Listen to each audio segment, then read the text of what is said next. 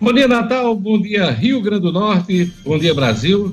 São 7 horas 8 minutos. Jornal 96 está começando hoje, terça-feira, 30 de março de 2021.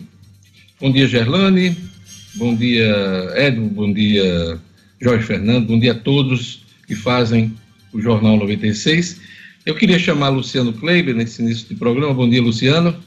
Para a gente repercutir as mudanças no ministério do presidente Bolsonaro. Ontem a gente tinha expectativa de mudança no Ministério das Relações Exteriores, com desgaste do ex-ministro, agora ex-ministro Ernesto Araújo, com parlamentares, não só eh, do Senado, mas também da Câmara dos Deputados. Isso já estava eh, sendo esperado, mas, para surpresa de muita gente, nós tivemos uma mini reforma, uma dança de cadeiras e a saída do ministro da Defesa, Fernando Azevedo Silva, que causou grande eh, repercussão eh, e expectativas com o que pode acontecer no setor militar da República, no setor militar também do governo.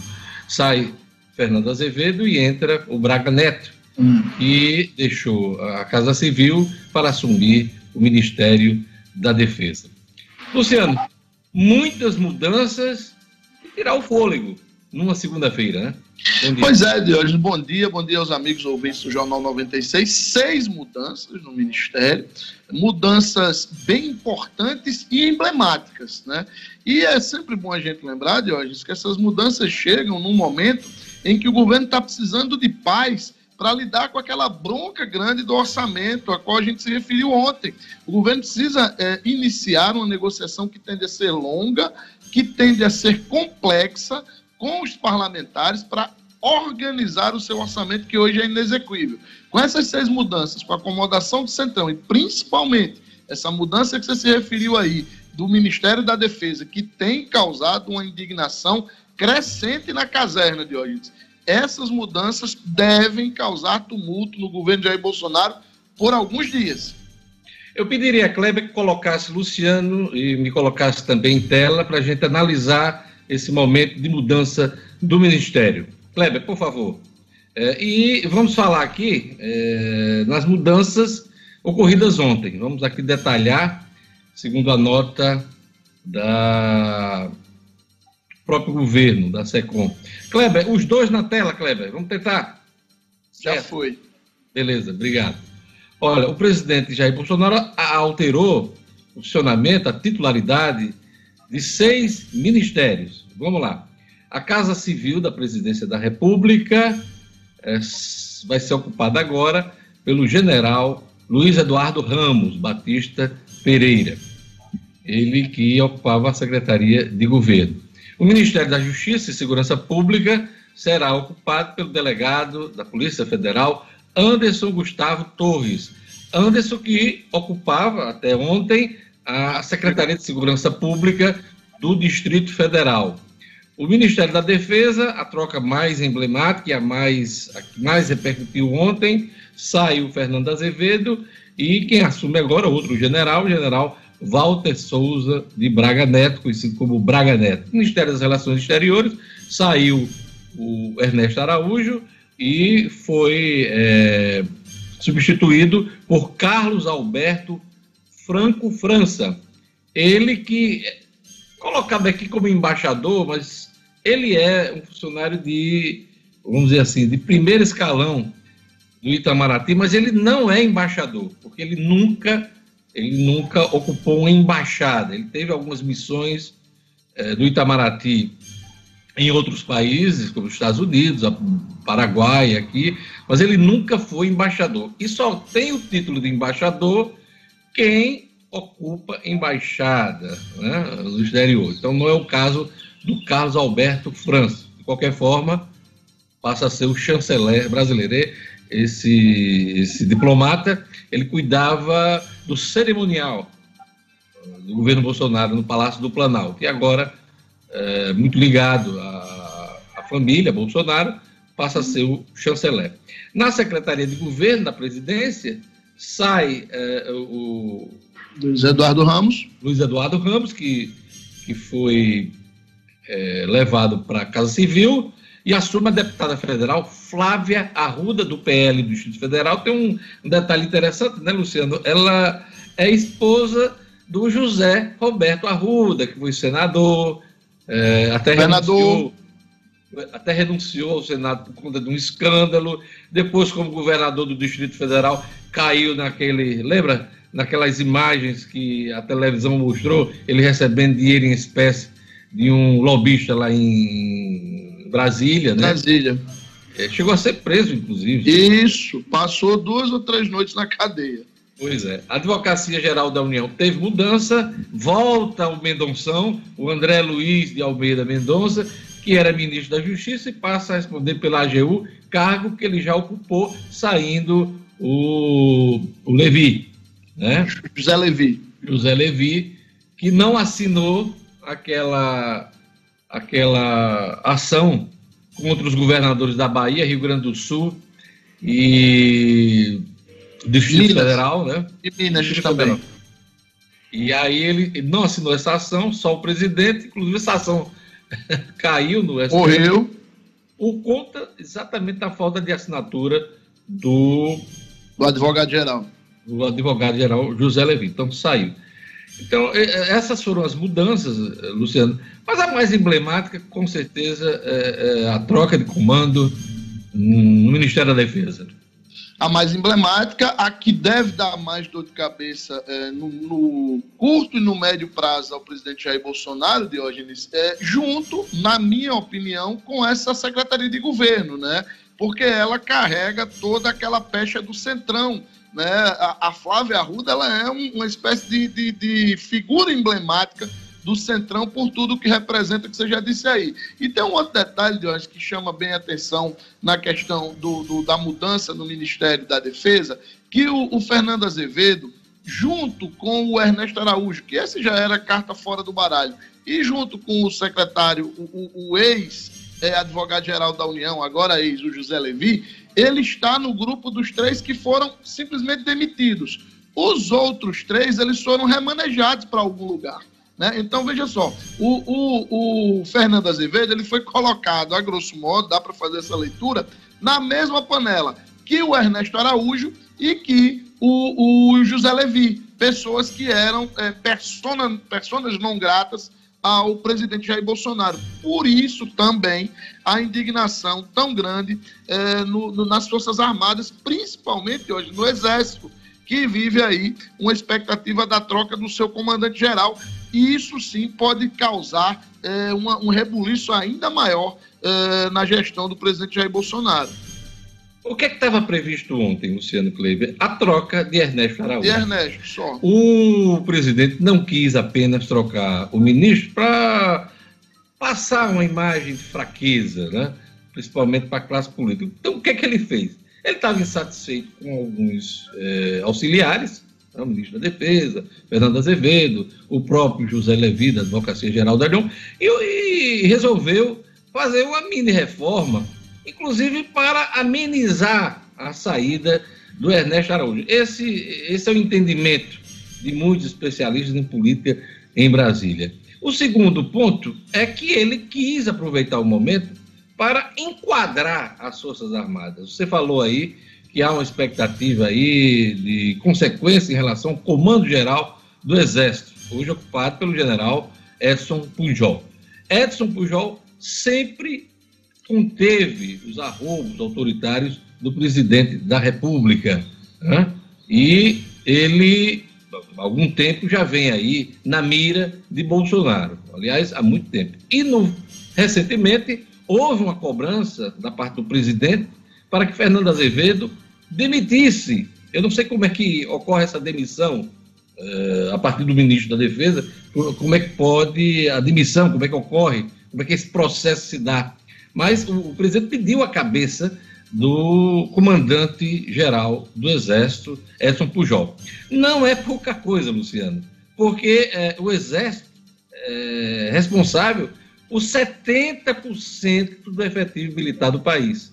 70% das Forças Armadas é formado por é, por militares do Exército. Então, tirando o militar do Exército, você tem uma mudança é, significativa nas Forças Armadas. Eu não sei se, se isso vai se dar ontem, inclusive, se falava muito, a imprensa nacional falava muito em demissão coletiva por parte dos três comandantes das Forças Armadas, Exército, Marinha e Aeronáutica, é, por conta da saída de Fernando Azevedo. Vamos ver como é que vai se dar isso a partir de hoje, porque há uma expectativa de reunião de Braga Neto com os comandantes militares, com os comandantes militares. E a partir dessa conversa é que a gente vai saber se vai haver mudança, inclusive no, no Exército. É, é, é, eu queria ressaltar um dado interessante, que antes de ocupar uh, cargos do governo, o Braga Neto era o segundo no alto comando do Exército. E acima dele, o Edson Pujol. A coisa se inverte agora, porque é, nesse, nesse cargo que é de origem civil, né, o Ministério da Defesa foi criado ali pelo governo de Fernando Henrique com uma função civil para coordenar o trabalho das três forças. Né? E a ideia era que sempre esse cargo fosse ocupado por um político civil. E aí, a partir do governo Temer, você passa a ter, o caso uh, Joaquim Luna, que agora vai assumir a Petrobras, foi o primeiro ministro militar a ocupar o Ministério da Defesa. De lá para cá, com o governo Bolsonaro, não seria diferente, só ministros militares. Teremos agora o segundo, que é o Braga Neto. Vamos ver como é que é, como é que vai se dar essa, essa transição né? e se haverá permanência dos, dos generais e dos militares oficiais legalistas eles estão sendo chamados assim, nesse momento de crise, porque há uma crise entre, entre o presidente Bolsonaro e os ministros militares nesse momento. Ninguém pode negar isso. Então, vamos ver como é que essa crise vai se dar a partir de agora. É, Braga Neto é um general respeitadíssimo né, na tropa, e ontem acho que chamou a atenção de todo mundo, e chamou sua atenção também, na nota do Fernando Azevedo, ele disse: fiz tudo para manter as Forças Armadas dentro da legalidade, dentro da ordem constitucional, como entidade, instituição é, ligada ao Estado e não ao governo. Ele, ele fez questão de colocar isso na sua nota de despedida, Luciano Kleber. É, ele fala, se não me engano, Diógenes, em manter as Forças Armadas na sua função institucional. Né? Ele fala exatamente essa, essa, essa, esse diferencia, essa diferenciação e coloca, como você bem disse aí, que as Forças Armadas atendem ao Estado e não a um governo. É, o Pujol, é sempre bom lembrar, Diógenes, ele é aquele do, do episódio do cotovelo, lá em maio do ano passado, no Rio Grande do Sul, quando o presidente Jair Bolsonaro foi lá para a posse do pessoal da, do comando lá do, da brigada de lá, e ele foi cumprimentar com, com um aperto de mão no, no auge da pandemia, ali em maio do ano passado, e o Pujol foi o primeiro a oferecer o cotovelo, gesto que desagradou muito o presidente Jair Bolsonaro na época.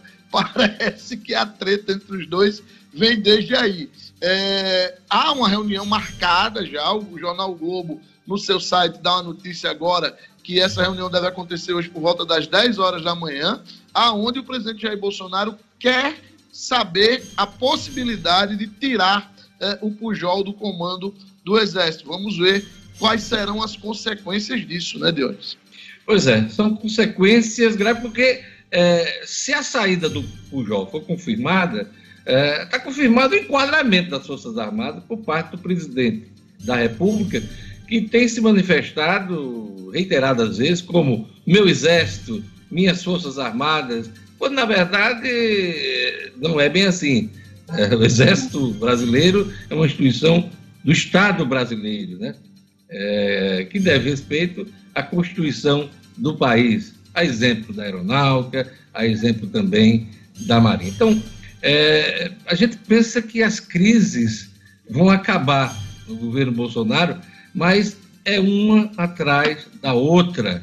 E agora, é, Bolsonaro mexe num vespeiro, né? a gente pode dizer assim, fazendo uma analogia, é, num vespeiro que a gente não sabe qual é a reação do que vem de lá. Quando a gente mexe, mexe em investimento, não sabe o que é que vem de lá de reação. Com relação à área política, a chegada da deputada Flávia Arruda, a Flávia Arruda ela tem bom trânsito entre, entre os deputados, o Congresso Nacional. Ela é presidente da comissão mista de orçamento do Congresso, orçamento esse que chegou, como a gente vem comentando nos últimos dias, de forma é, atabalhoada, né, com uma série de, de pontos que não, que não fecham, contas que não fecham, e que precisa, inclusive, de uma revisão. Está se falando, é, Luciano, você deve estar acompanhando isso, de refazer o orçamento da União. O presidente ainda vai sancionar essa peça orçamentária, mas já estão falando em é, refazer o orçamento da União para exatamente tentar resolver aqueles 26, 30 bilhões de reais que foram mexidos de despesas obrigatórias que precisam ser pagas. Elas vão ser pagas de alguma forma. Se não for paga, vai cair naquela história da pedalada fiscal Luciano Gleito.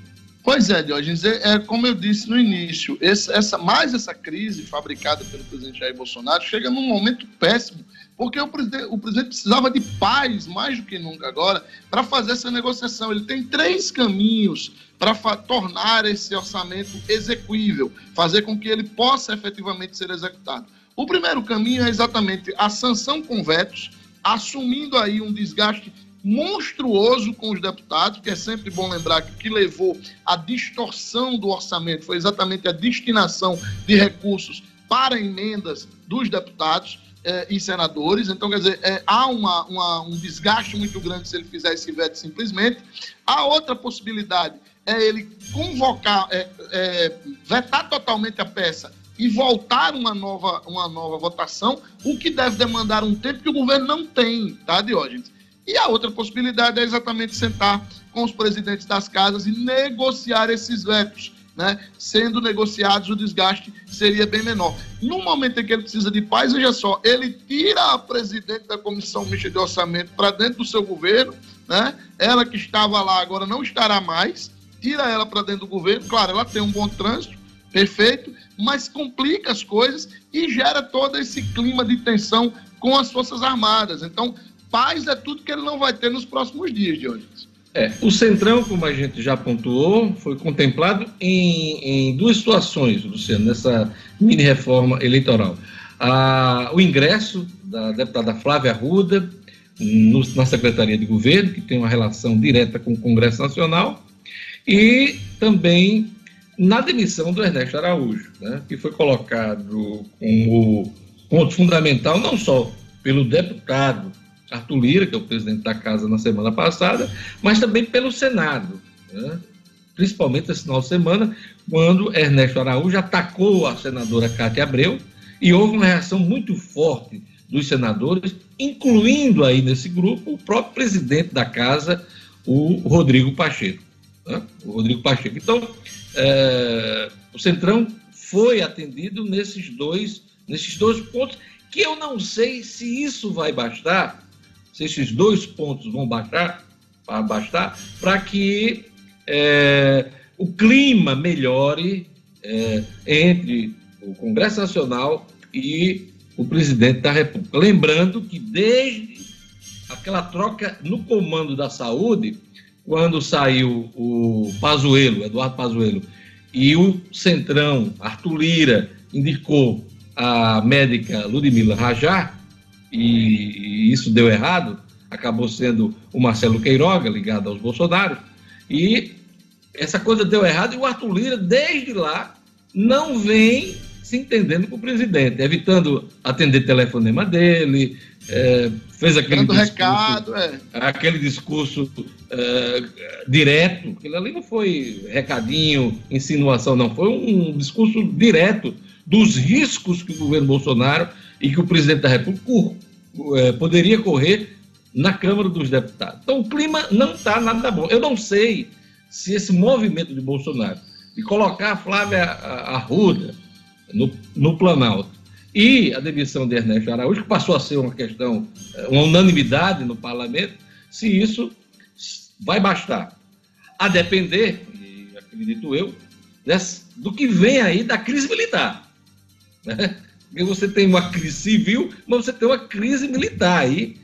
Vamos ver como é que o Braga Neto vai apaziguar, apaziguar os anos, principalmente no Exército Brasileiro, se é que vai ser obrigado a fazer a troca do comandante-geral Edson Pujol. Então, uma série de coisas. Por último, eu só queria é, pontuar que com a saída de Fernando Azevedo e com a saída do José Levi da AGU, é, o Planalto, pelo menos nesse instante, perde interlocução com o Supremo Tribunal Federal. Por que é que eu digo isso?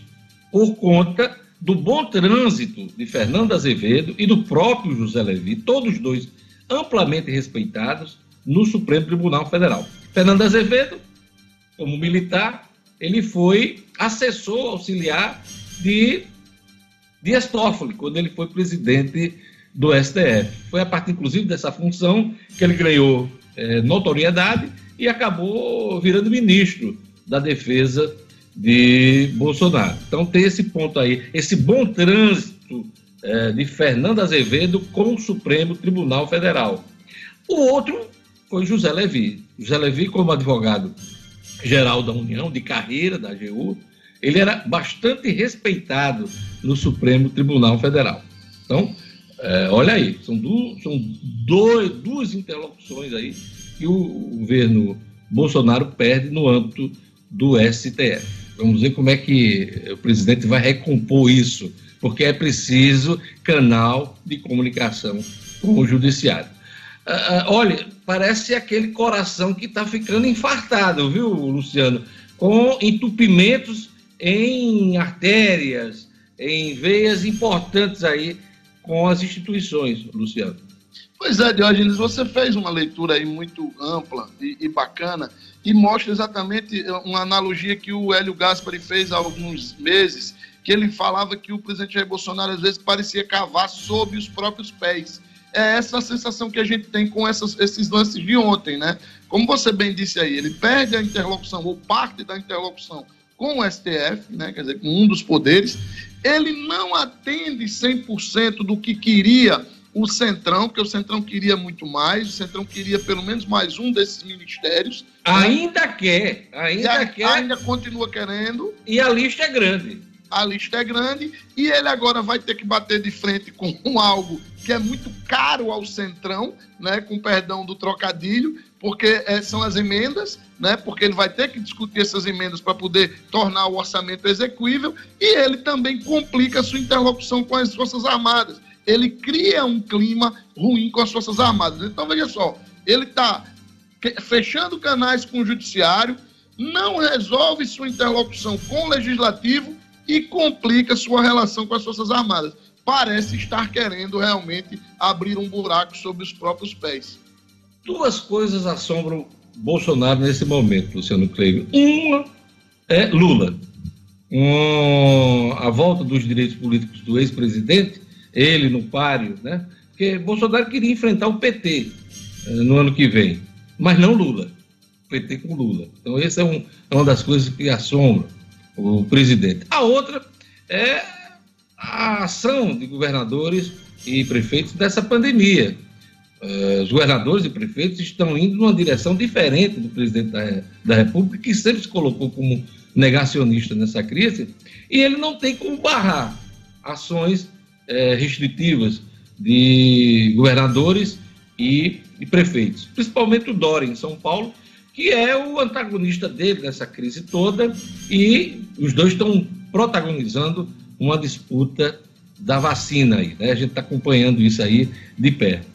Então, é, ele não tem. E nessa coisa das restrições, de se falar muito em lockdown, de isolamento social, é, decretos, um toque de recolher, o presidente queria usar as Forças Armadas para tentar impedir que as pessoas é, ficassem em casa por conta desse momento aí de recrudescimento do, do caso de pandemia. Então, o enquadramento das Forças Armadas, do Exército Brasileiro, está dentro desse contexto. O presidente já deixou claro várias vezes, ele gostaria de que o exército dele, o meu exército, passasse a contrapor as forças militares eh, dos governadores nos estados. Ele quer jogar essas forças armadas contra os governadores. Então você tem aí o presidente brigando, em alguns momentos, em muitos momentos, com o parlamento, com o judiciário e com os governos locais. Esse é o contexto que estamos vivendo nesse momento. Uma crise sanitária aguda, mundial. O país hoje é o epicentro dessa crise. E você tem crise econômica, crise política e agora, como se não bastasse, uma crise militar. Pois é, como você disse, é, parece que ele, ele não se cansa de produzir crises. É isso aí. A gente vai para um rápido intervalo depois dessa análise das mudanças no governo Bolsonaro e a gente volta daqui a pouquinho com o Jornal 96.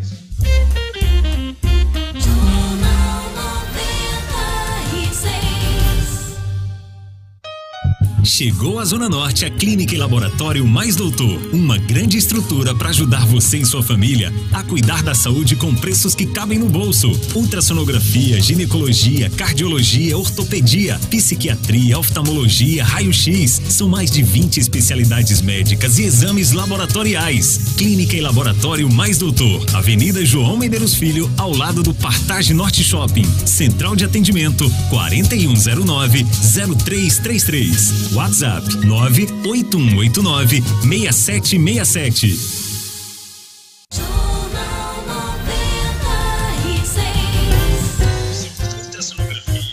Bom dia. Cardiologia, ortopedia, psiquiatria, oftalmologia, raio-x.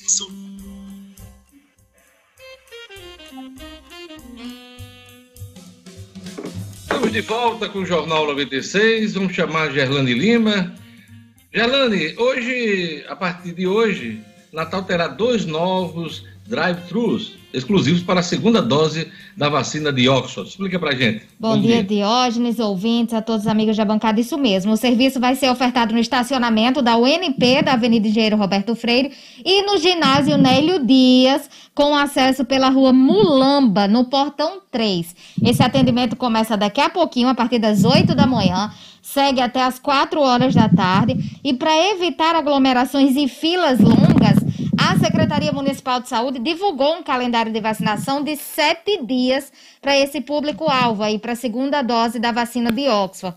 Sete dias de acordo com as, com as datas das primeiras doses. E durante o feriado da Semana Santa, o serviço vai continuar funcionando. Muita gente estava na dúvida se ia funcionar a partir da quinta-feira santa. Vai sim, vai continuar funcionando. Para receber a vacina é necessário a apresentação do cartão de vacinação, o comprovante de residência de Natal e o documento com foto. Então, quem tomou as vacinas, a vacina, a primeira dose da vacina, entre os dias 27 de janeiro e 31 de janeiro, tem que procurar os drives hoje e amanhã.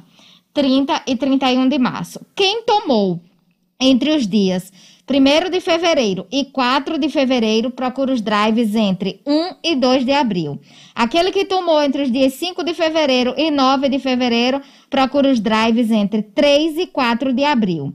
E quem tomou 10 de fevereiro a 14 de fevereiro, vai no drive entre 5 e 6 de abril e assim por diante. Lembrando que é a primeira dose, quem tomou a primeira dose da vacina de Oxford, de Oxford. Esses dois drives vão funcionar exclusivamente para quem tomou a primeira dose da vacina de Oxford. Natal continua vacinando os idosos aí de 69 anos.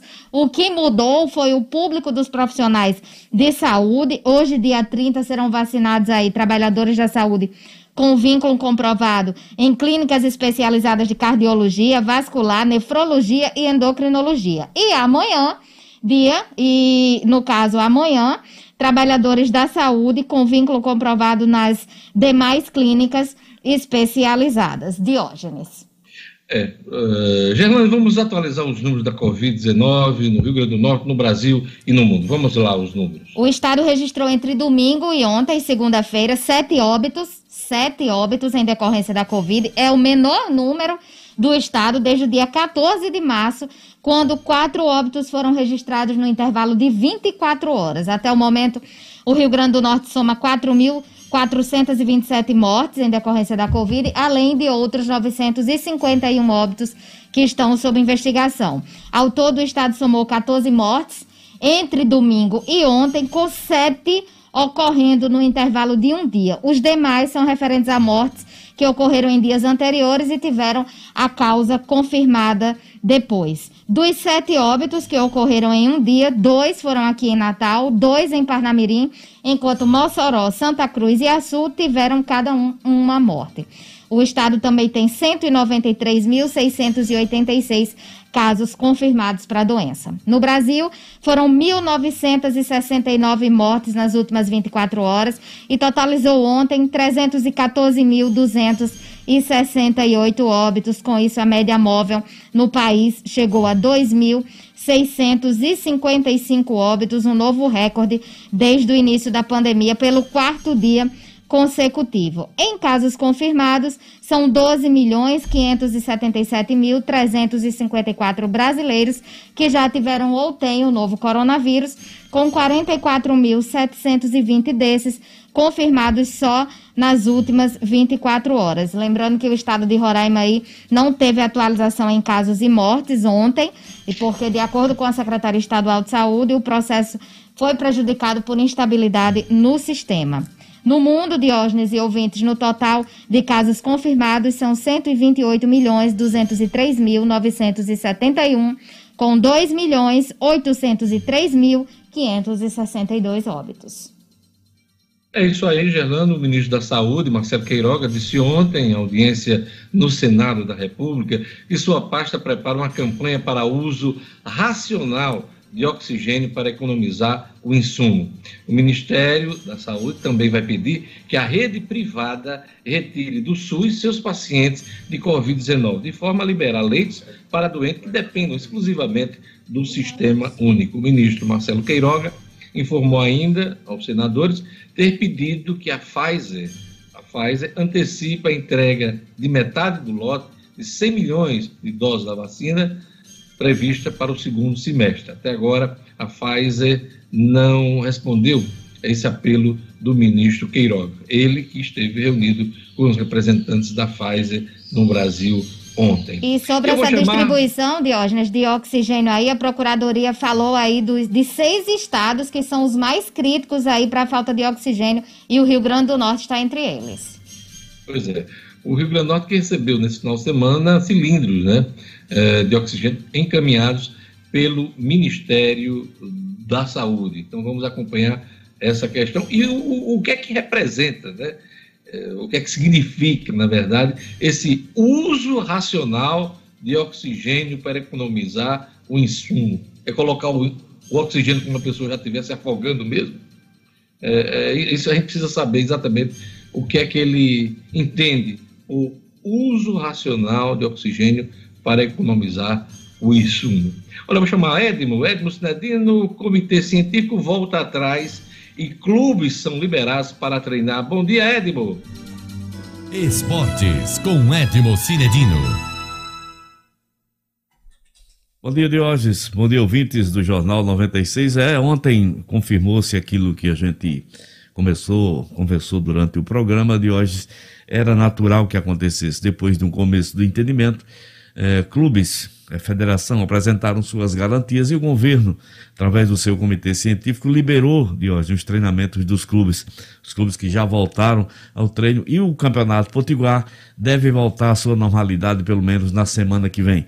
Não sei se já terá jogo marcado para esse final de semana. Vamos aguardar a palavra final da FNF, que deve se pronunciar sobre a continuidade do nosso campeonato potiguar. Peraí, mas já foi cancelado, Cidadino? Mas voltou atrás de hoje. Os clubes não. Voltou atrás? Voltou. Os clubes. Não teria, não, não teria nada, não, não teria nenhuma justificativa, os clubes voltaram a treinar se não tiver campeonato potiguar. Voltar a treinar para quê? Seria, né? Não, eu estou na última nota é. da federação é. de cancelamento, mas aí quer dizer que já essa, essa decisão foi revertida? Ainda não, mas vai ser, né, Diogo? Se os clubes estão voltando a treinar, inclusive o Santa Cruz, Força e Luz, essas equipes já voltaram a treinar, e não tem nenhuma outra competição para disputar, logicamente a gente deduz que o Campeonato Potiguar deve ter sua continuidade, né? Só esperando. Que coisa confusa, Edson. Desculpe é, a minha, a minha falta de entendimento ah. do que está acontecendo, né? Porque ah. a gente, num dia, se cancela o campeonato. Ah. No outro, libera os treinos das equipes. Exato. E a gente não sabe ainda oficialmente é. se o campeonato será retomado. Então, Isso. a gente fica sem saber o que é que vai acontecer, né? É, né, nessa, nesse, nesse imbróglio todo, né, de federação e clubes, o que a gente pode deduzir de hoje, eu acabei de dizer, não, tem, não, tem, não teria cabimento uma volta aos treinos, por exemplo, de Santa Cruz, Fosse Luz, Palmeiras de Goiânia, Potiguar de Mossoró, Globo, se eles não vão disputar outras competições.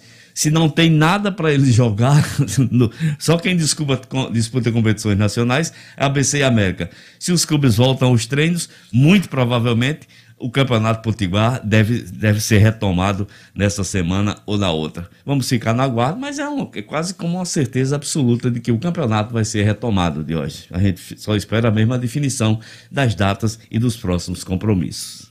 É isso, daqui a pouquinho a gente volta com Edson Sinedino, com o esporte aqui no Jornal 96. Agora a gente vai para a leitura dos jornais nesta manhã, nesta manhã de terça-feira, vamos chamar aqui os jornais e até comentar depois, na sequência, com Luciano Kleiber. Vamos lá. Vamos chamar o Agora RN.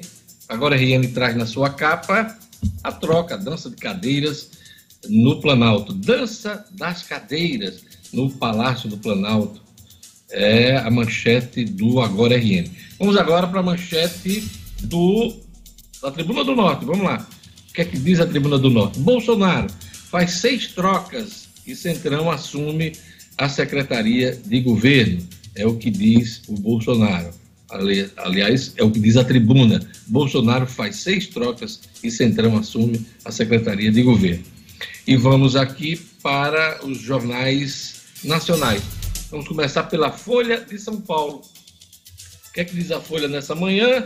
Folha de São Paulo: Bolsonaro troca seis ministros, afaga o Centrão e surpreende militares. Demissão do titular da Defesa, general Fernando Azevedo e Silva, provoca incômodo no alto comando do Exército. Crise militar que a gente tem que acompanhar para ver como é que essa coisa termina. O Estado de São Paulo, desta manhã, diz aqui na sua capa: ministro da Defesa cai por recusar uso político das Forças Armadas. É o que diz o Estadão. Preservei as Forças Armadas como instituição de Estado diz Azevedo, demitido por Bolsonaro. Presidente faz mais cinco mudanças no ministério. Troca de chanceler e ida de deputada para a Secretaria do Governo buscam contemplar o centrão. Essa frase do ministro Azevedo, ela precisa ser lembrada. Preservei as Forças Armadas como instituições de Estado. Será que o presidente é, colocou em curso aí processo de autogolpe, vamos lá, vamos acompanhar esse, esse movimento do senhor presidente da República. E agora vamos para o Globo. O que é que diz o Globo nessa manhã? Pressionado, Bolsonaro cede ao Centrão e tenta controlar militares. Luciano Kleiber, a troca de ministros está estampada hoje em todos os jornais do país, não poderia ser diferente, né? Pois é, não poderia ser diferente, porque foi de fato o grande, o grande acontecimento do dia de ontem, né? essa, essa mexida no atacado que o presidente promoveu e principalmente as consequências, os desdobramentos desses movimentos, senhores. Vamos conferir a previsão do tempo hoje no Rio Grande do Norte. Informações da Clima Tempo. Previsão do tempo. Em Natal, a terça-feira de chuva e previsão de céu nublado durante o dia e a noite. A velocidade do vento no litoral é de 15 km por hora, mínima de 25 e máxima de 29 graus. Em Baraúna, dia de sol com possibilidade de chuva à tarde e à noite. A umidade máxima do ar é de 87%. mínima de 23 e máxima de 33 graus. Em Santo Antônio, a terça-feira é de sol, mas pode chover durante o dia. E a previsão de qualidade do ar é boa, mínima de 23 e máxima de 34 graus. Em Pedro Velho, possibilidade de chuva durante o dia e a noite. A umidade máxima do ar é de 89%, mínima de 24 e máxima de 30 graus. 7 horas e 48 minutos. Quando o assunto é paisagismo e jardins, ninguém vende mais barato do que o Viver Marina. Em 2021, o Viver Marina segue com as promoções que vão de 10% a 50% de desconto na loja, na rua São José, no bairro de Lagoa Nova, em Natal. Isso mesmo, preço de atacado só faz quem é produtor. E o Viver Marina vende mais barato porque produz. Aproveite todas as plantas da produção do viveiro com 50% de desconto à vista. Se você preferir, conheça outros planos de venda em até 10 vezes para pagar. No Viveiro Marina, você encontra grama esmeralda a partir de R$ 7,00 o metro quadrado. Vou repetir, grama esmeralda a partir de R$ 7,00 o metro quadrado. O melhor preço do Rio Grande do Norte eu garanto. Visite a loja na rua São José com todos os protocolos de biossegurança. Não compre planta sem antes fazer um orçamento no Viveiro Marina. Maior qualidade e menor preço. Viveiro Marina, a grife do paisagismo. Vamos lá para a economia. Nos dois primeiros meses do ano, o recolhimento de ICMS foi recorde para o período no estado. Luciano Kleiber. Economia com Luciano Kleiber. Oferecimento. Unifarma, uma rede genuinamente potiguar que está se espalhando por todo o Nordeste, com farmácias nos grandes centros, interiores e nas periferias, sempre presente onde o povo mais precisa. Quando o assunto for saúde, procure a farmácia amiga, procure as lojas da rede Unifarma, uma farmácia amiga sempre perto de você. Aumento do recolhimento do ICMS é sinal de retomada da economia, de pujança econômica, Luciano Kleber?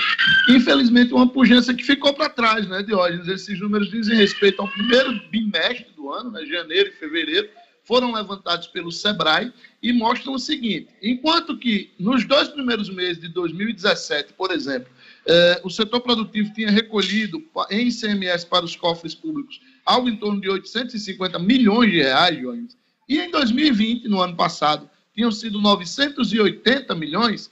Este ano, nos dois primeiros meses, foram 1,09 bilhão, 1 bilhão e 90 milhões de reais recolhidos, crescimento de 11,2% em relação ao ano passado. O que, é que isso quer dizer, Diógenes? Quer dizer que a economia do Rio Grande do Norte vinha realmente num compasso de retomada e vinha abastecendo muito bem os cofres públicos. Um crescimento de 11,2% de um ano para o outro. De um ano, é, considerando janeiro e fevereiro do ano passado, onde a gente não tinha pandemia, a gente tinha realmente um clima de retomada.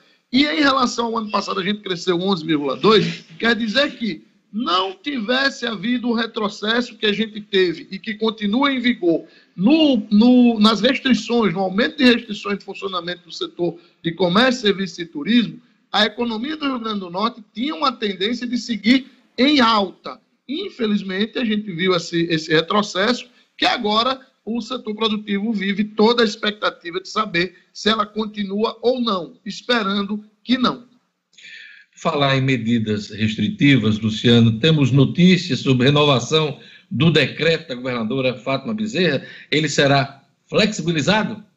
Diógenes, ainda não há nenhum posicionamento oficial do governo. O que temos, por enquanto, é uma recomendação do LAIS. Né? Na realidade, não é nenhuma recomendação. Uma posição externada pelo LAIS, que é o Laboratório de Inovação Tecnológica da UFRN, cujo presidente, Ricardo Valentim, compõe o Comitê Científico do Governo do Estado né, é, eles deram declarações desde ontem na imprensa dizendo que por eles o decreto será estendido é, e seria decretado, veja só, um toque de recolher total durante o feriadão como forma de evitar aglomerações. Se isso efetivamente vai ser colocado na recomendação oficial do Comitê Científico e principalmente se o governo do Estado vai seguir isso, a gente só deve saber até amanhã. O secretário de Saúde, Cipriano Maia, deu alguma declaração nesse sentido, no sentido de renovação da, da, das medidas? Ainda não, Diógenes. Do ponto de vista de posicionamento de algum gestor oficial, nós tivemos apenas a declaração bem emblemática ontem do secretário de, de Saúde de Natal, George Antunes, que usou o seguinte termo numa entrevista para a InterTV Cabugi. Ele disse: Eu acredito que há espaço para se flexibilizar alguma coisa, mas não entrou em maiores detalhes. Então, grande expectativa em torno do decreto da governadora. Esse decreto deve sair na quinta, mais tardar sexta-feira, né? Na realidade, como sexta-feira é feriado, Diógenes, e não deveremos ter o diário oficial, a expectativa é que ele seja publicado na quinta-feira, né? Na quinta, Já que né? a validade do que está aí, do que está é, hoje em vigência, ele se inspira na sexta. Então, no sábado, nós já temos que ter alguma orientação é, oficial do governo e da Prefeitura de Natal. Luciano, pacote para melhorar ambiente de negócio inclui medidas óbvias que o país adota com atraso de mais de cinco anos. Explica para a gente. Pois é, o governo Jair Bolsonaro, em meio a toda, toda a polêmica de ontem, eles divulgaram, né, com muito alarde, um, uma MP, né, uma medida provisória que tem, segundo a, a informação dada pelo governo, a, a intenção ou a, a, pretensão, eu diria, de, de dar um, um, gás no nosso PIB. E aí foi chamada de medida provisória do doing business, né? fazer negócios. Né? A ideia é melhorar esse ambiente é, dentro de um ranking que o Banco Mundial tem, que mede algumas coisas, como os países lidam com os novos negócios. E aí, Diógenes, dentro desse pacote, a gente tem, por exemplo, o empreendedor agora vai ter um cadastro central de CNPJ, sem precisar ter que passar pelas esferas municipal, estadual e federal. O procedimento de abertura de empresas vai ficar, é, vai sair de 10 etapas para 3. Deverá também ter uma, uma questão de uma análise de viabilidade do endereço da empresa, poderá ser feita via internet. As empresas de médio risco, elas podem ter é, uma distribuição de alvará automático, com termo de ciência e responsabilidade. E também foi dado um prazo para que as companhias energéticas, por exemplo, façam é, ligações de energia elétrica nos novos negócios. São medidas muito óbvias, Diógenes, tanto que elas constam no AMP e que, repito, o Brasil implanta com pelo menos cinco anos de atraso. Todos os países do mundo hoje já têm uma situação como essa. Países, claro, é, no mesmo nível do Brasil, países ou é, já desenvolvidos ou em desenvolvimento. Então, essa MP ontem foi muito mais pantomima do que qualquer outra coisa. A coluna de Luciano Kleber, oferecimento da Unifarma. Unifarma que está presente em todo o Nordeste, são mais de 850 lojas de Diógenes. E pode olhar, tem uma bem pertinho de você com preço baixo de verdade, eu garanto, e de economia, eu entendo. Obrigado, Luciano Kleber. Um abraço. Até amanhã. Até amanhã.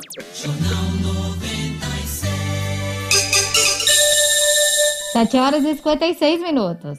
Olha, você ainda é daqueles empresários que prioriza sua relação financeira com os bancos tradicionais, priorize quem te valoriza. E vamos juntos construir em nosso Estado uma cultura cooperativista, na qual o resultado da economia fica aqui em nossa comunidade. Quando for pensar no seu parceiro financeiro, nas suas atividades bancárias, pense Cicobi e faça parte do sistema cooperativo financeiro que mais cresce na Grande Natal procure um dos gerentes do Cicobi, anote o número 4009 3232. 4009 3232. Cicobi, faça parte.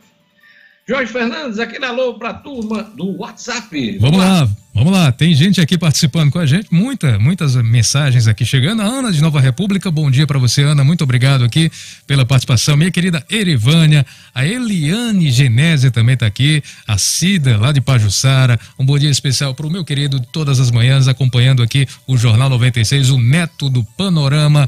E um abraço também aqui para nossa querida Silvana, que está em Lagoa Nova, Diógenes. E a turma do YouTube, Gerlane Lima. Um abraço aqui para o Marcos Pimenta, ele que está conectado pelo YouTube no Jornal 96. A Fafá Macedo também, o Sérvulo, Valberto Silva, conectado também. O Iverson, Iverson BR, a turma da Peneiras Peteca. Anailde Fernandes e o esposo Cláudio Gracino, lá em Lagoa de Velhos, acompanhando também o Jornal 96, e a Ludmila Nayara, veterinária, que também está aí a caminho do trabalho no carro, ouvindo o Jornal 96. Obrigado, Gerlane. E agora a gente vai para a política. Projeto prevê punição mais rigorosa para roubo de vacinas. Vamos chamar o Marcos Alexandre.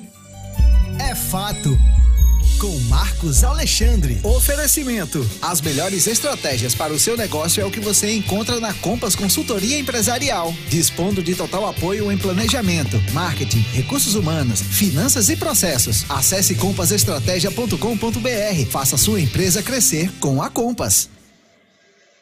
Marcos, bom dia. Vamos lá falar do projeto que prevê punição mais rigorosa para o roubo de vacina.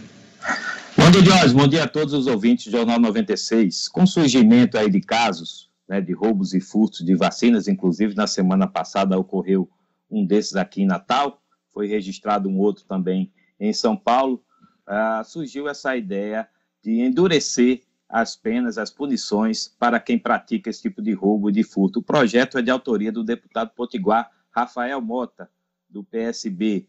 Né? O Rafael Mota propõe aí uma pena de reclusão de 4 a 10 anos, 4 a 10 anos, com multa para quem furtar vacinas. E aí, no caso de roubo, essa pena é acrescida aí em um terço, ou seja, pode chegar aí a até 13 anos de prisão para quem roubar vacinas. Uh, uma, uma medida muito rigorosa para tentar conter esses avanços aí da bandidagem em torno das vacinas que vêm sendo tão necessárias para o combate à Covid. Aí o deputado Rafael Mota, deputado federal Rafael Mota, pontua que a vacinação no Brasil é o maior desafio hoje, né, e que, além da, da, da dificuldade de adquirir vacinas, a imunização segue lenta. E aí contar realmente com essa, com essa questão aí do roubo complica ainda mais, Jorge. É isso aí. Marcos, eu falava no bloco anterior, mudanças no Ministério, do ponto de vista político, nós temos aí o atendimento do Centrão, com a ida da deputada Flávia Arruda, do PL do Distrito Federal, para a Secretaria do Governo, admissão do Ernesto Araújo, mas eh, a gente não sabe até que ponto esse grupo eh, se sente contemplado com essa mini reforma do presidente. Por que é que eu digo isso? A gente já vem comentando isso já há alguns dias, há uma expectativa de mudança em outros ministérios, em outras pastas que eu cito aqui, educação, é, você tem aí uma expectativa de mudança no meio ambiente, que atrelada essa questão das relações exteriores, a, imagem do Brasil lá fora e é, desse, dessa política de negacionismo é, do governo Bolsonaro na área de meio ambiente, e você tem também uma expectativa de desmembramento de pastas como a infraestrutura e até gente de olho no Ministério do Desenvolvimento Regional agora, turbinado com as verbas orçamentárias. Então, o Centrão não vai parar por aí, né? Exato, Jones, concordo aí com essa sua leitura. Na, na minha avaliação também, eu, eu, eu, considero que o Centrão não vai se sentir contemplado com essa mudança aí para a Casa Civil, né, da Flávia Arruda. Aliás, eu vejo essa mudança como arriscada, porque a gente sabe que a relação com o presidente Jair Bolsonaro não é fácil, entre Congresso e Jair, e Jair Bolsonaro, entre Supremo Federal, Supremo Tribunal Federal e Jair Bolsonaro. Então, na medida que a, a, Flávia fizer a interlocução, que ela vai ter esse canal aberto, ela inclusive é uma indicação do presidente da Câmara, Arthur Lira, né? Na hora que ela fizer a interlocução, o Centrão começar a apresentar suas demandas e o Palácio do Planalto não resolver, esse canal vai ficar obstruído de novo por conta do, do, do Palácio do Planalto, que a gente sabe do apetite do Centrão, ele realmente quer um, um, ministério, digamos assim, operativo, que tenha orçamento, que não é o caso da Casa Civil. Casa Civil é, é, uma, é uma instituição meramente de, de canal político, né? então é o, o, o, a mina dos olhos do Centrão são o Ministério da Saúde, até agora não rolou, né? o presidente é, incluiu aí o Marcelo Queiroga. Já se fala também exatamente no Ministério da Educação, né, há, questionamentos aí atuação do ministro Milton Ribeiro, Milton Ribeiro, sem contar os Ministérios do Desenvolvimento Regional, que vez ou outra é, vem sendo falado aí, e o Ministério da Infraestrutura, que também se comenta nessa, nesse desmembramento do Ministério da Infra, Infraestrutura para acomodar alguém do Centrão. Então, Diógenes, em termos políticos e em termos aí da, da, da, do apetite do Centrão, a gente tem essa expectativa realmente de que as mudanças no Ministério não vão parar por aí. A coluna de Marcos Alexandre no oferecimento da Compass Consultoria Empresarial. Inovação e estratégia de mercado você encontra na Compass Consultoria Empresarial. Faça sua empresa crescer com a Compass. É fato, Diógenes. Até amanhã. Um grande abraço. Até amanhã, Marcos. Jornal 8 horas e 3 minutos. Vamos chamar a ronda policial. Três suspeitos morrem em troca de tiros com policiais militares em Areia Branca. Jackson Damasceno. Polícia, com Jackson Damasceno, o da massa. Oferecimento: Casa da Cerca. Na Casa da Cerca você tem grandes promoções e lançamentos para transformar o seu lar em uma casa inteligente. Interruptor Wi-Fi, tomada Wi-Fi, motor para portão, câmeras, sensor de fumaça, de presença e muito mais. Procure Casa da Cerca nas redes sociais. Anote Casa da Cerca. Casa da Cerca para a sua vida. Olá, bom dia a todos que fazem o Jornal 96, bom dia ao nosso público. Esse confronto aconteceu na tarde desta segunda-feira, Diógenes, no distrito de Casqueira, em Areia Branca, à margem da BR-110 a Polícia Militar recebeu denúncias de que foragidos da Justiça estavam no local e se encaminharam para lá. Ao chegar no, no, no, no, tal sítio, os policiais foram recebidos a tiros. Houve um intenso tiroteio e os três suspeitos foram baleados. Eles foram levados para uma unidade de saúde, mas não resistiram e acabaram morrendo. Até o fim da tarde de ontem, eles ainda não haviam sido identificados. A ocorrência foi levada para a delegacia área levada para a delegacia de Areia Branca e os corpos para o ITEP em Mossoró, onde serão examinados. Uma outra notícia que a gente traz hoje é a, o, o, o, a descoberta de um desmanche gigantesco em Macaíba neste domingo. A notícia só foi publicizada pela Polícia Civil já no fim da tarde desta segunda-feira, mas a, a, operação aconteceu no domingo, após a denúncia, após a informação do pessoal da delegacia de Caicó sobre o roubo de um trator Policiais da delegacia de Macaíba começaram a investigar, chegaram a um distrito rural da cidade e encontraram o tal carro roubado. Seguindo os suspeitos, conseguiram encontrar uh, duas, uh, duas oficinas que eram utilizadas como desmanche. Em seguida, continuaram as diligências e encontraram um cemitério de veículos onde havia partes jogadas com sinais identificadores. Após todo o domingo de diligências, no total, 11 pessoas foram levadas para a delegacia, nove acabaram autuadas por adulteração de sinal identificador, por eh, associação criminosa, por receptação qualificada. Nove pessoas presas e nove carros roubados foram encontrados. A gente vai ficando por aqui. A todos uma ótima terça-feira. Eu volto amanhã, se Deus quiser. Jornal 96. 8 horas e 6 minutos. Você se sente seguro no seu condomínio? Hoje já é realidade em todo o Brasil a portaria remota, trazendo mais segurança, redução de custos e de passivos trabalhistas. A UTS, Tecnologia e Segurança, oferece projetos personalizados com acesso por QR Code, leitores de tag, biométricos e faciais, além do aplicativo que deixa você com um condomínio na palma da mão. A UTS agora conta com um novo serviço de detecção de intrusos, onde evita a entrada de pessoas estranhas pela garagem do condomínio. Não contrate qualquer portaria remota. Conheça as tecnologias da UTS. Não perca tempo, fale hoje mesmo com a UTS no WhatsApp 99664 9221. Vou repetir: 99664 9221. Olha, o estado de Santa Catarina adotou protocolo para escolher qual paciente terá prioridade em leitos de UTI, em vaga de UTI. Com os hospitais cheios há mais de um mês, o estado de Santa Catarina é o primeiro a aderir a regras sugeridas por entidades médicas para decidir quais os doentes com Covid estão na fila de urgência. O problema vai ser administrar isso nesse país tão diferente, né? No caso aqui, as, recomendações das entidades médicas estão sendo adotadas, as recomendações estão sendo adotadas pelo estado de Santa Catarina, mas deve se espalhar por todo o país e a gente vai acompanhar isso aqui. Olha, a partir de hoje, Natal terá dois novos drive-thrus é, exclusivos para a segunda dose da vacina de Oxford. Quem traz para a gente as informações é Gerlane Lima.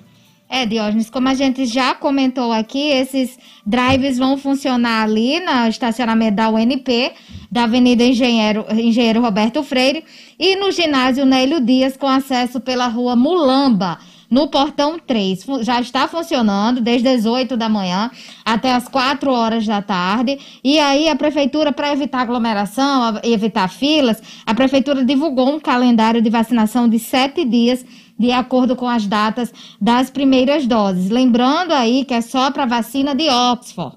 Só para vacina de Oxford. Então, quem tomou a vacina entre os dias 27 de janeiro e 31 de janeiro, procura os drives hoje e amanhã.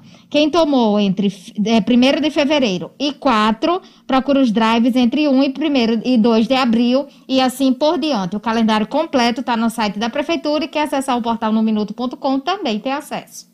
É, isso é importante. E o Estado é um dos mais vacinou a população de rua, né, Gerlane Lima? É, Dior, Natal iniciou essa vacinação para a população em situação de rua. Essa população que está contemplada no Programa Nacional de Imunização contra a Covid, nesta etapa, e para este primeiro lote, foi disponibilizada a quantidade de 660 doses de imunizantes. Primeiramente, serão atendidas as pessoas já cadastradas nesses programas e, posteriormente, a população de rua que, porventura, não esteja dentro de nenhum programa. Então, será identificada, essa população será identificada pelos consultórios de rua para dar continuidade ao trabalho e está programado para amanhã quarta-feira, dia 31, a vacinação das pessoas acolhidas pela instituição Toca de Assis. A população em situação de rua é um dos públicos mais vulneráveis presentes aí nas capitais. Aqui em Natal, estima-se que existam em torno de duas mil pessoas morando na rua por diversos fatores e por ser um grupo aí cujas características possibilitam maior risco de exposição e também transmissão do vírus, é acertada aí essa imunização dessa população que vem se articulando nacionalmente. E como você falou, Diógenes, o Rio Grande do Norte é o primeiro estado do país a vacinar toda a população de rua. É importante ressaltar também que essas doses aplicadas não serão retiradas do público já estabelecido pelo Plano Nacional de Imunização, mas sim será utilizada a reserva técnica de acordo com a Coordenadoria de Vigilância em Saúde da CESAP. Importante ressaltar que Natal está eh, levando a cabo essa coisa, essa, essa vacinação da população de rua, mas outros 20 municípios do estado Sim. têm é, população de rua também estão se dedicando a essa vacinação, que é um, um, ponto importante nessa luta contra o coronavírus, Gelane Lima. Isso, e os municípios já começaram a receber as doses. Alexandria, por exemplo, vai receber 10 doses, Bento Fernandes também, Caiçara do Norte, Caicó, Caicó vai receber 60 doses. Carnaúba dos Dantas, Ceará Mirim, Cruzeta, Jaçanã, Jardim do Seridó, Lages, Natal com 700 doses, Parnamirim 200, Pau dos Ferros, Pedro Velho, entre outros municípios, como você falou, no total de 20, Diógenes. É isso aí. Mudando de tema, Gelane Lima, eu estou vendo aqui que mais, a gente já falou isso aqui, mas é, é bom lembrar, mais de 162 milhões de reais, mais de 162 milhões de reais, estão dando sopa. Esse prêmio foi metade né, da Mega da Virada e o prazo está se esgotando e parece que vai ser o primeiro prêmio milionário da Mega Virada a ser esquecido na história das loterias da Caixa Econômica de Mas já imaginou aí 162 milhões de reais dando sopa de Geraldine? É, e o prazo termina amanhã, viu, Diógenes? Aí se esse ganhador, se esse sortudo não for atrás, pelo menos o destino aí é, é louvável, vai para o FIES, né, o Fundo de Financiamento Estudantil, esse valor, caso o ganhador não apareça até amanhã. O outro ganhador que é de Sergipe, foi de Sergipe, ele já apareceu, já resgatou aí o dinheiro, ele foi logo. Não esperou não, tá certíssimo. e aí tá esperando esse vencedor da Mega da Virada que foi da capital paulista. Ele foi da capital paulista e ninguém sabe o que aconteceu com ele. ninguém sabe Deus. se ele conferiu. O que, é que, o que é que aconteceu que ele não apareceu? É de São Paulo, né? de São Paulo. De São Paulo, de né? São Paulo. Foi feito em São Paulo a aposta. É alguém que fez, jogou numa gaveta, esqueceu, jogou fora, não conferiu. Nunca ganhou é nada, nunca imaginou que pudesse ganhar, nem conferiu, no mínimo, viu, Diógenes? Ou morreu, né? A pessoa Também, jogou, como o Edmo estava é... dizendo aqui, só pode ter morrido, porque não, não tá atento eu ia, aí. Eu ia morrer de alegria, viu? Se tirasse um prêmio desse. Vamos lá, vamos chamar o Edmo Cinedino. Edmo, vamos seguir aqui com sua pauta, a pauta do esporte aqui. Vamos lá. É, o ABC enfrenta o CRB em Alagoas. O duelo no estádio Rei Pelé Isso. pode devolver a liderança do grupo ao time do Rio Grande do Norte. Exatamente, Diógenes. Hoje, às 19 horas e 30 minutos, no estádio Rei Pelé, o ABC chegou a Maceió desde ontem, é, fez, fez já trabalho é, trabalho físico, trabalho técnico com o Silvio Criciúma. Hoje à noite enfrenta o CRB. A situação do grupo B é a seguinte, Diógenes. O, o Fortaleza é o líder com 11 pontos e tem o mesmo saldo de gols do ABC. Isso quer dizer que o ABC, que tem 8 pontos e saldo de gols 3 e número de vitórias, se vencer, empata no número de vitórias e, logicamente, vai passar o, o Fortaleza no saldo de gols. Portanto, uma vitória hoje à noite dará liderança ao ABC. Só que o ABC também tem que torcer para que o para que a equipe do CSA, que é terceiro colocado com nove pontos, não vença o Ceará. Esse jogo CSA e Ceará, Ceará e CSA, será no estádio Castelão, na Arena Castelão, em Fortaleza. Boa chance do ABC é, voltar à liderança do seu grupo. O ABC de hoje tem um jogo, uh, tem um jogo ainda em atraso em relação aos demais concorrentes. Veja a situação do ABC como está privilegiada. O ABC tem oito pontos, na quarta posição hoje, mas com, com dois jogos a menos. Jogando hoje à noite, ele ainda vai ficar com um jogo a menos de Fortaleza e os outros clubes que estão na sua frente: Fortaleza, Vitória e CSA. Portanto, faltando, jogando hoje, ficam faltando três rodadas para o término dessa primeira fase, a situação do ABC é cômoda. O ABC enfrenta adversários teoricamente mais fracos, né, na, na, sua reta final, e pode aí garantir mais 300 mil caso se classifique para a segunda fase. O técnico Silvio Criciúma conta hoje com os retornos do lateral é, Bruno Torres, Bruno Souza e do ala esquerda Vitor Lindenberg, que estavam contundidos. Reforços para o time do ABC, que está precisando de peças de reposição, assim como o América, mas é claro que a situação financeira impede maior, mais contratações. Vamos ficar na torcida para que o ABC conquiste essa vitória importante hoje à noite contra o CRB o time alagoano que é dirigido por Roberto Fernandes, que teve passagens aqui já por, pelo ABC e pelo América de Diógenes. Edu, você está acompanhando com certeza hum. aí a movimentação nos estados para a retomada da atividade Isso. esportiva, alguns decretos, por exemplo, de São Paulo, São Paulo. É, Minas Gerais, e, entre outros.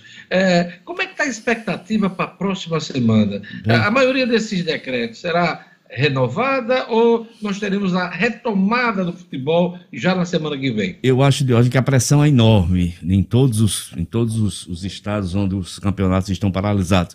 Muito provavelmente. Por exemplo, eu estava vendo ontem uma matéria muito interessante, é que a Federação Paulista de Futebol apresentou todo um protocolo de segurança renovado que será submetido ao governo do estado de São Paulo para que os jogos sejam, sejam é, tenham o seu retorno.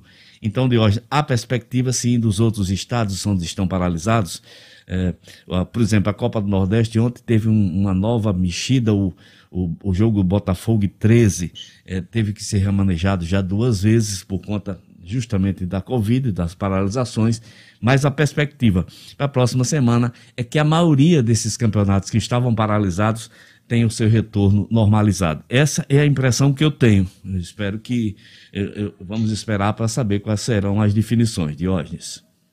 É isso aí, Edmund Sinedino. Gerlane, uhum. a Fiocruz e o Butantan prevê entregar 27 milhões de doses em abril, mesmo sem receber novos lotes de insumos importados. É o destaque do G1 nesta manhã. Número é uma estimativa que considera apenas doses que podem ser invasadas com matéria-prima importada eh, que já está no país. Butantan prevê a chegada de ao menos mais um lote de insumos no próximo mês. Então teremos aí um lote aí de quase 30 milhões de doses e essas doses vão ser distribuídas aos estados.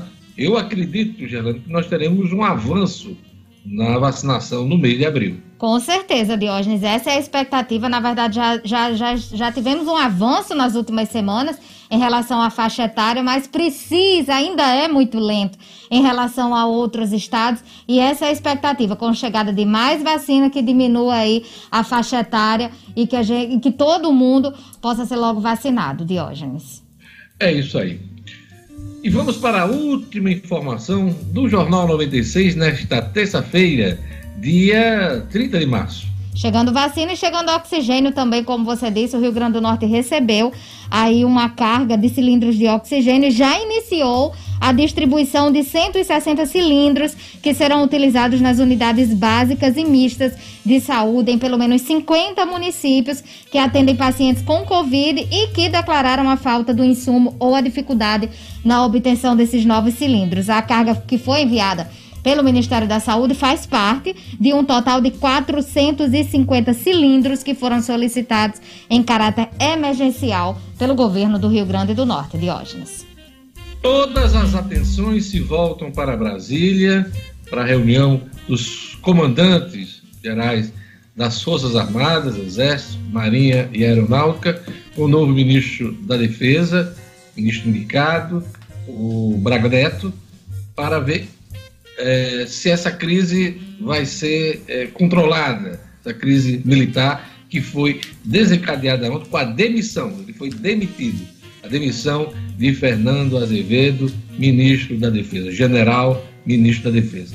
Presidente da República quer a troca do comando geral do Exército, hoje é, ocupado pelo general Edson Pujol, legalista, e tem é, sido uma barreira aos arrobos autoritários do presidente da República. Então, todas as atenções hoje voltadas para essa reunião dos comandantes com o novo ministro da Defesa, Braga Neto. A partir daí, nós podemos ter mudanças no comando do Exército, comando da Aeronáutica, no comando da Marinha, porque ontem se falava em Brasília, inclusive, de uma entrega de cargos conjunta, coletiva, em protesto à saída do Fernando Azevedo. Então, é desta forma que a gente encerra o Jornal 96 desta terça-feira. A todos, meu bom dia e até amanhã. Fiquem com a programação da 96 FM. Até amanhã. Tchau, tchau. Até amanhã.